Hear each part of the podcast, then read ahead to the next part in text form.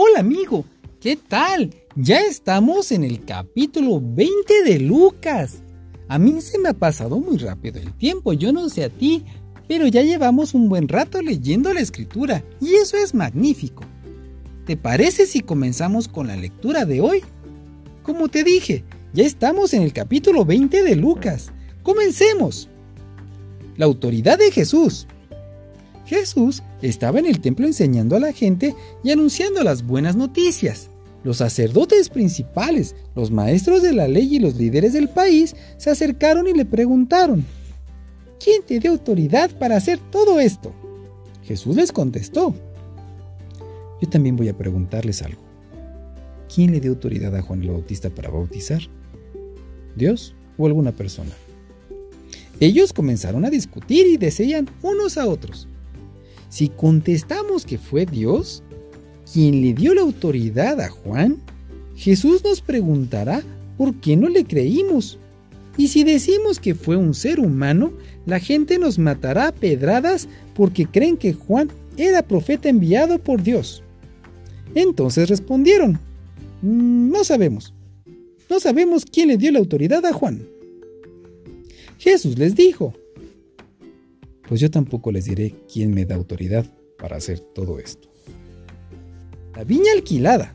Jesús les puso a la gente este ejemplo. El dueño de un terreno sembró una viña, luego la alquiló y se fue de viaje por largo tiempo.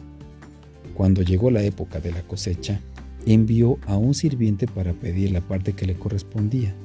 Pero los hombres que alquilaron la viña golpearon al sirviente y lo enviaron con las manos vacías. El dueño envió a otro sirviente, pero también a este lo golpearon, lo insultaron y lo enviaron sin nada. Luego envió a otro y a ese también lo hirieron y lo echaron fuera de la viña. Finalmente, el dueño se puso a pensar, ¿qué puedo hacer? Y se dijo, ya sé, enviaré a mi hijo que tanto quiero. Estoy seguro que a él sí lo respetarán. Cuando aquellos hombres vieron que había llegado el hijo del dueño, se dijeron unos a otros, este muchacho es el que recibirá la viña cuando el dueño muera. Vamos a matarlo. Así nos quedaremos con el terreno. Entonces agarraron al muchacho, lo sacaron del terreno y lo mataron. Después Jesús preguntó, ¿qué piensan ustedes que hará el dueño con aquellos hombres? Seguramente, cuando regrese, los matará y luego entregará la viña a otras personas. Cuando la gente oyó esto, dijo, eso jamás. Jesús miró a todos y les dijo, entonces, cuando la Biblia dice, la piedra que rechazaron los constructores del templo es ahora la piedra principal. ¿Qué quiso decir con eso?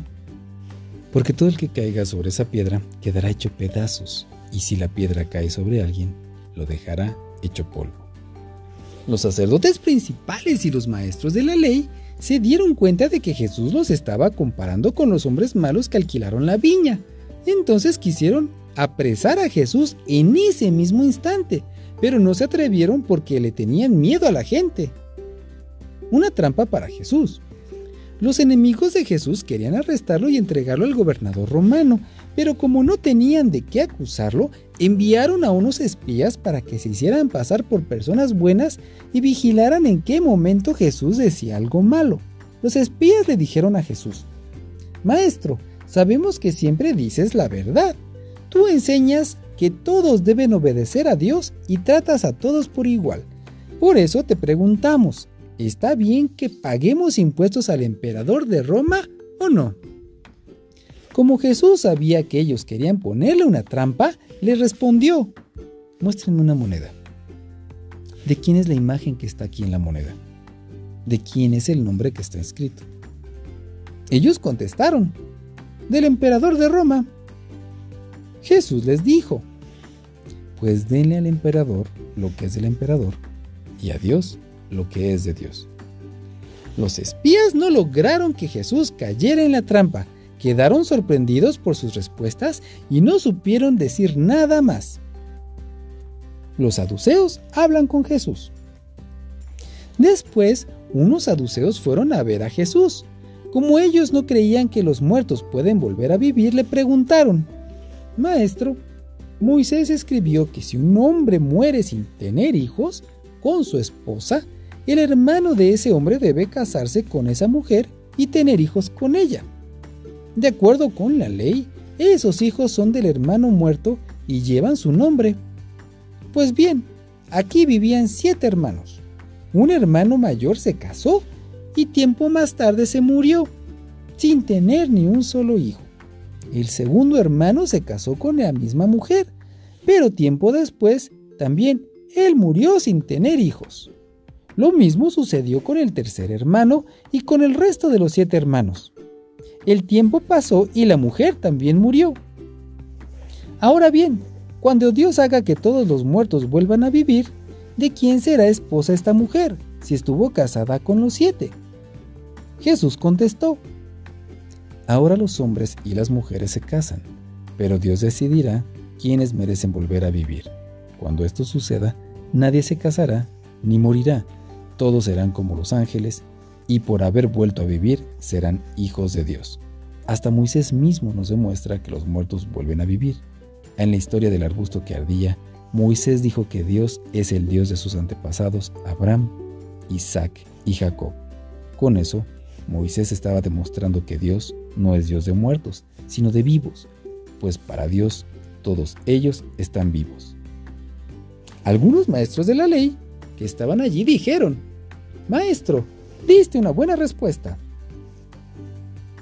Después de esto, ya nadie más se atrevía a hacerle más preguntas. La pregunta acerca del Mesías. Jesús preguntó a los que estaban allí, ¿por qué dice la gente que el Mesías será un descendiente del rey David? Si en el libro de los Salmos el mismo David dice, Dios le dijo a mi Señor el Mesías, siéntate a la derecha de mi trono hasta que yo derrote a tus enemigos. Si David llama Señor al Mesías, ¿cómo puede ser el Mesías descendiente de David? Advertencia.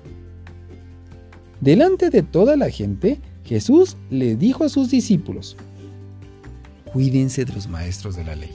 A ellos les gusta vestir como gente importante y que los saluden en el mercado con mucho respeto. Cuando van a una fiesta o a la sinagoga, les gusta ocupar los mejores puestos. Ellos les quitan a las viudas sus casas y luego hacen oraciones muy largas para que todos piensen que son como la gente buena, pero Dios los castigará más duro que a todos los demás. Fin del capítulo 20. Bueno, te espero mañana, amigo. Nos vemos. Bye.